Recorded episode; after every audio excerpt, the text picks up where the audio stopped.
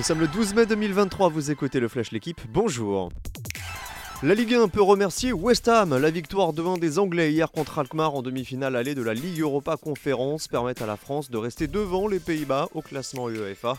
Et la conséquence directe, eh bien, c'est la présence de 4 équipes dans la future Ligue des Champions. Pour le reste, match nul un partout entre la Juventus et Séville en Europa League. Victoire 1-0 de la Roma face au Bayer Leverkusen.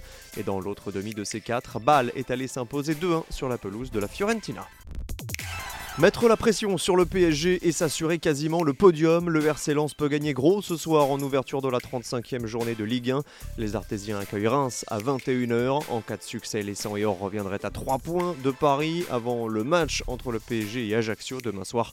Surtout Monaco 4e serait relégué provisoirement à 11 unités.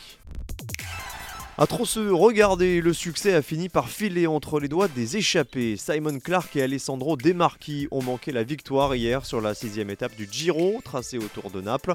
Rattrapé in extremis par le peloton, finalement réglé par Mads Pedersen.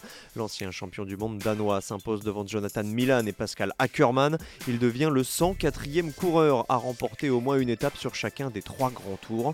Andreas Leknesund conserve son maillot rose avant la première étape de haute montagne aujourd'hui, à Gran Sasso d'Italia. Une hécatombe pour les Français au premier tour du Masters 1000 de Rome. Aucun des Bleus engagés hier sur la terre battue italienne ne s'est qualifié. Hugo Humbert, Jérémy Chardy, Corentin Moutet et Hugo Grenier ont tous flanché. Aujourd'hui, quatre autres Français seront sur les cours à l'occasion du deuxième tour. Rinderknecht, Fils, Barrère et Muller, opposés respectivement à Rude, Rouneux, Katchanov et Nori. Mission compliquée face aux têtes de série. Merci d'avoir écouté le Flash l'équipe. Bonne journée